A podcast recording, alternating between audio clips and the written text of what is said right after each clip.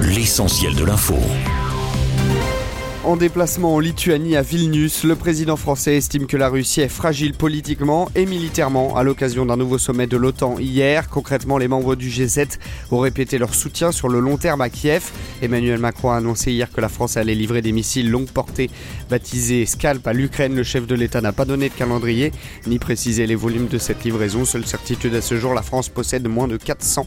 Objectif selon le chef de l'État, permettre des frappes dans la profondeur contre l'armée russe.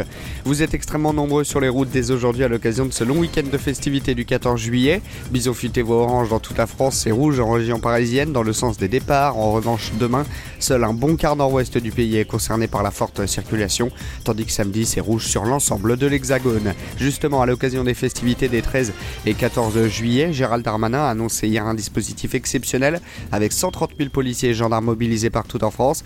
Quelques jours seulement après les émeutes, selon le ministre de l'Intérieur, tous les bus et les tramways s'arrêteront à 20 dans toutes les grandes zones urbaines françaises. J'ajoute que le président ne prendra pas la parole le 14 juillet, mais s'exprimera dans les prochains jours selon l'Elysée.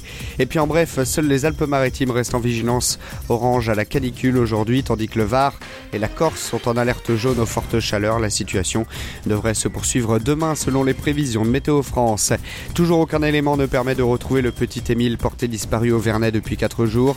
D'après le procureur hier, malgré d'importantes recherches menées, aucun indice ni aucun élément n'est en mesure d'aider à comprendre cette disparition. Désormais, l'espoir de retrouver le jeune garçon en vie est mince alors que les recherches se poursuivent aujourd'hui.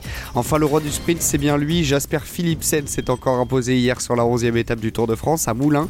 C'est déjà le quatrième succès du petit sprinter belge sur cette 110e édition.